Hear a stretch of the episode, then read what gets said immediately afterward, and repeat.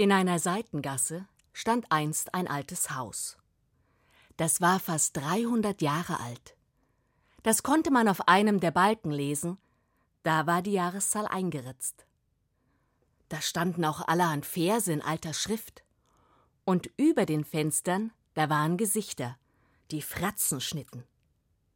Jeder Stock bildete einen Vorsprung. Und dicht unter dem Dach war eine Bleirinne, die in einem Drachenkopf endete. Das Regenwasser sollte aus dem Rachen laufen. Aber wenn es regnete, dann lief es aus dem Bauch, denn die Rinne hatte ein Loch. An der Seite des Hauses wuchs üppig der Efeu empor. Und wenn man zum Haus hinein wollte, musste man eine breite, ausgetretene Steintreppe emporsteigen. Alle anderen Häuser der Straße waren neu, mit großen Fensterscheiben und glatt verputzten weißen Wänden. Man konnte ihnen wohl ansehen, dass sie nichts, aber auch wirklich gar nichts mit dem alten Haus zu tun haben wollten. Nein, sie dachten sogar, wie lang soll dieser alte Rumpelkasten noch unsere Straße verunstalten? Ein Schandfleck. Skandalös. Auf der gegenüberliegenden Seite standen ebenso neue hübsche Häuser, und die, die dachten genauso. Aber in einem dieser Häuser wohnte ein kleiner Junge mit roten Wangen und leuchtenden Augen. Der Junge saß oft am Fenster und beobachtete das alte Haus. Denn das mochte er von allen Häusern am allerliebsten. Wenn er so auf die Mauern mit dem herabbröckelnden Kalk blickte, da konnte er stundenlang sitzen, denn er malte sich aus, wie die Straße früher ausgesehen haben muss mit den spitzen Giebeln, den breiten Treppen und den Erkern. In dem alten Haus wohnte ein alter Mann. Der trug altmodische Kniehosen, einen Rock mit Messingknöpfen und eine Perücke. Eine echte wohlgemerkt. Hin und wieder trat er ans Fenster. Und dann nickte der kleine Junge ihm schnell zu. Und der alte Mann nickte zurück. Und so wurden sie Freunde, ohne je ein Wort miteinander gewechselt zu haben. Eines Tages hörte der kleine Junge seine Mutter sagen Ach, der alte Mann dort drüben, der muss furchtbar, furchtbar einsam sein, so allein wie der ist. Am nächsten Tag lief der Junge hinüber zum alten Haus. In den Händen hielt er eine kleine Schachtel. Er stieg die Steintreppe empor, legte die Schachtel ab, klopfte und schlich schnell nach Hause.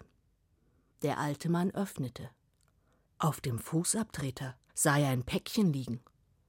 Er blickte sich um, aber er konnte niemanden sehen. Kopfschüttelnd bückte er sich und hob die Schachtel auf. Und wie er sie öffnete, ach, ein kleiner Zinnsoldat. Im Deckel las er Für dich von deinem kleinen Freund. Hm. Schmunzelnd ging der alte Mann zurück ins Haus und stellte den Zinnsoldaten auf das Fensterbrett im Erkerzimmer. Dann schritt er zum Sekretär, nahm einen Bogen Papier und faltete einen Papierflieger. Er nahm einen Stift und schrieb in seiner schönsten Schrift etwas darauf.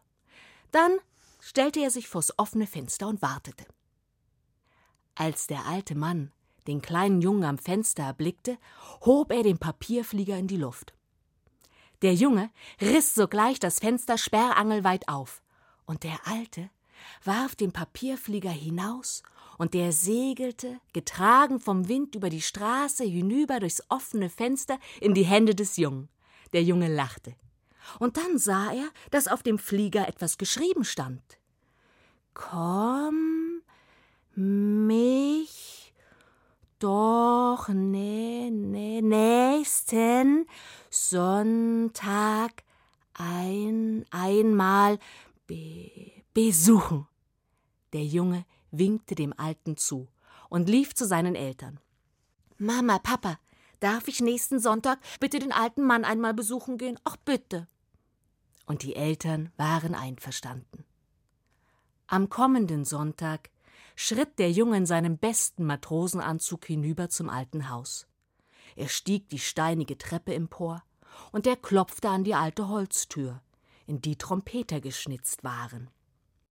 Und es war dem Jungen, als ob sie bliesen Ta ta ta ta ta, der kleine Junge ist da. Die Tür öffnete sich. Guten Tag. Komm nur herein. Der Junge betrat den Hausflur. Da standen Ritterrüstungen, und an den Wänden waren unzählige Gemälde. Der Alte schritt eine Treppe empor, und der Junge lief hinterher. Jede Stufe knarzte.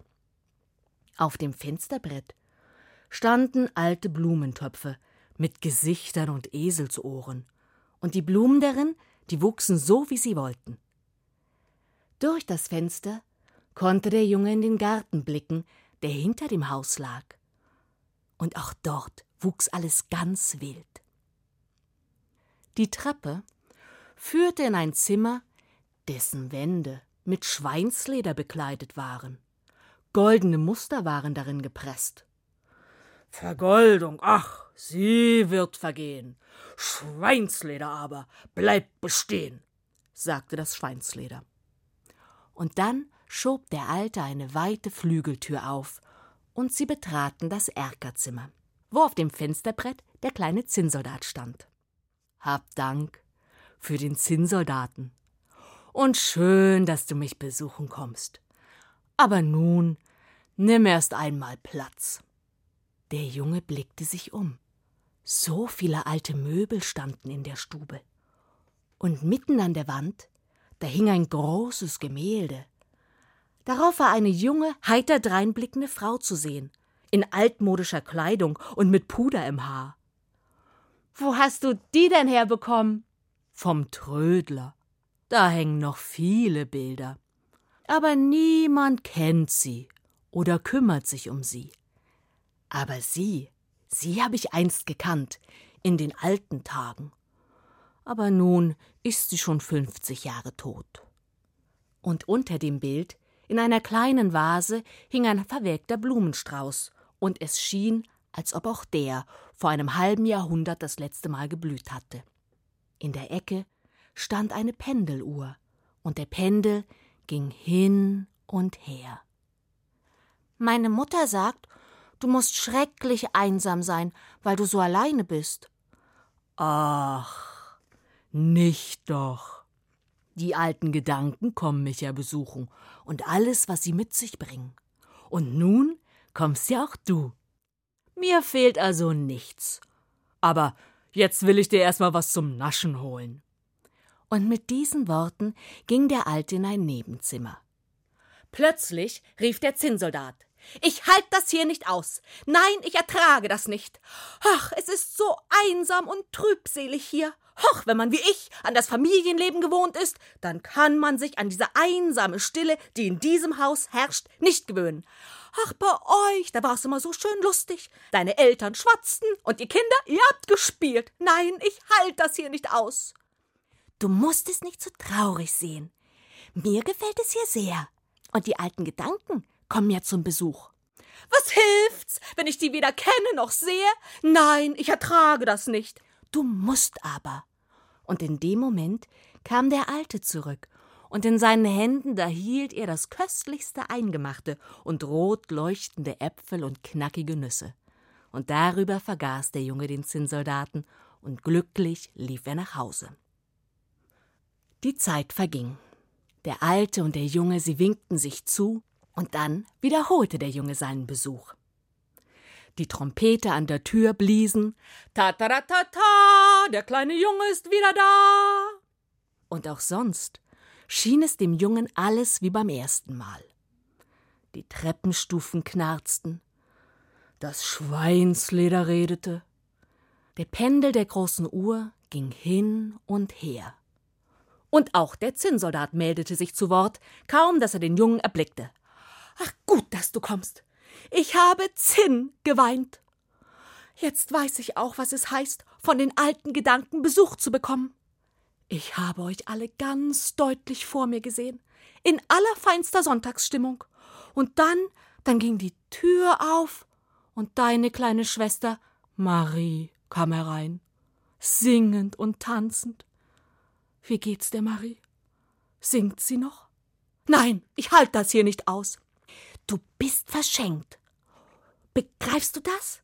Darum musst du da bleiben. Der alte Mann hatte derweil das Klavier geöffnet. Heiser klangen die Töne, die er dem alten Ding entlockte, und dabei summte er eine Melodie.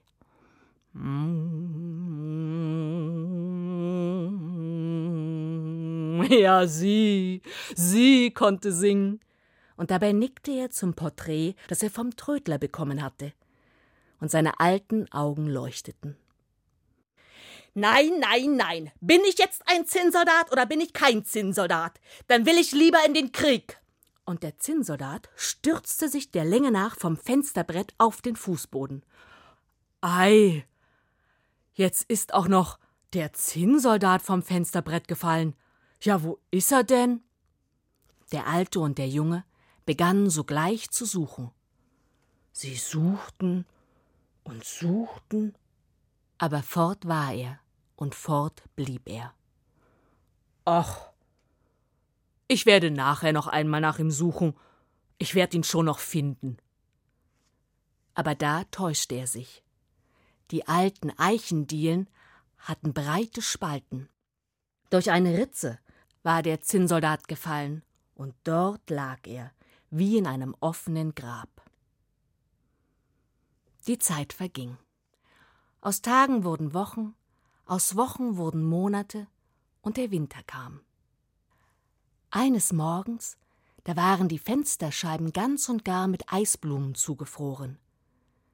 Und der kleine Junge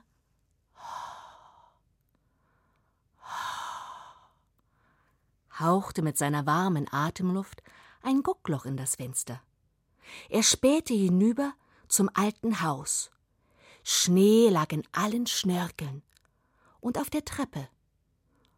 Aber der alte Mann war nicht zu sehen. Er war tot. Am Abend hielt ein schwarzer Wagen vor dem alten Haus, und an einem feinen Sarg wurde er hinausgetragen. Und dann fuhr er davon. Aber niemand folgte, denn alle seine Freunde waren schon gestorben. Nur der kleine Junge warf ein Kusshändchen durch das Guckloch nach. Drei Tage später wurde im alten Haus Auktion gehalten. Der Junge sah durch das Fenster, wie die alten Schränke und Stühle, die Töpfe mit den Eselsohren, die Ritterrüstung aus dem Haus getragen wurden. Manches ging in diese Hände und manches ging in jene Hände. Alles zerstreute sich. Das Porträt der feinen Dame, das der Alte vom Trödler gekauft hatte, das ging wieder zum Trödler, und dort blieb es. Denn niemand kannte die Frau mehr, und niemand bekümmerte sich um das alte Bild. Als der Frühling kam, wurde das Haus abgerissen. Ein neues Haus mit großen Fenstern und glatt verputzten weißen Wänden wurde errichtet. Und all die neuen Häuser raunten, es wurde auch Zeit. Vor dem prächtigen Haus wurde ein Garten errichtet. Und das war da, wo früher eigentlich das alte Haus gestanden hatte. Und an der Seite wuchs wilder Wein. Die Spatzen versammelten sich zu Dutzenden und schwatzten alle durcheinander. Aber sie redeten nicht mehr vom alten Haus, denn das, das kannten sie nicht mehr. Viele, viele Jahre waren vergangen. Der Junge war kein Kind mehr. Erwachsen war er geworden. Und nun wohnte er mit seiner Frau in dem prächtigen neuen Haus mit dem Garten davor. Es war grad im Frühling, als sie im Garten Blumen pflanzten, als sich die Frau plötzlich Ah, aua! Mm, jetzt habe ich mich an etwas gestochen. Mm. Sie steckte den Finger in den Mund.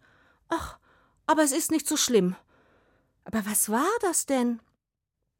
Vorsichtig wühlte sie die Erde beiseite und fand, nein, denkt euch nur, den Zinnsoldaten. Sie wischte ihn zuerst mit einem grünen Blatt sauber und dann mit ihrem nach Rosen duftenden Taschentuch. Und es war dem Zinnsoldaten, als ob er aus einer langen Ohnmacht erwachte. Lass mich mal sehen. Nein. Nein, das gibt's doch nicht. Das kann doch unmöglich mein Zinnsoldat sein. Und er erzählte seiner Frau von dem alten Haus und dem alten Mann und dem Zinnsoldaten, dem er ihn einst geschenkt hatte, und wie er in einer Ritze im Fußboden verschwand. Ach, sagte die Frau, es ist doch gut möglich, dass es dein Zinnsoldat ist. Weißt du was? Ich werde ihn behalten, um mich an alles zu erinnern, was du mir erzählt hast. Aber das Grab des alten Mannes, das musst du mir zeigen. Ja, aber ich weiß ja gar nicht, wo das ist. Alle seine Freunde waren ja schon tot. Und ich, ich war ja noch ein kleiner Junge. Ach. Und die Frau hielt den Zinnsoldaten ganz fest in ihrer Hand und sagte Ach, wie schrecklich einsam er gewesen sein muss. Schrecklich einsam, rief da der Zinnsoldat. Aber herrlich ist's, nicht vergessen zu werden. Herrlich, rief da etwas von der Erde, das nur der Zinnsoldat hörte. Es war ein Stück schweinslederner Tapete. Alle Vergoldung hatte es verloren. Aber seine Meinung hatte es noch. Vergoldung, ach, sie wird vergehen. Schweinsleder aber bleibt bestehen. Doch das glaubte der Zinnsoldat nicht.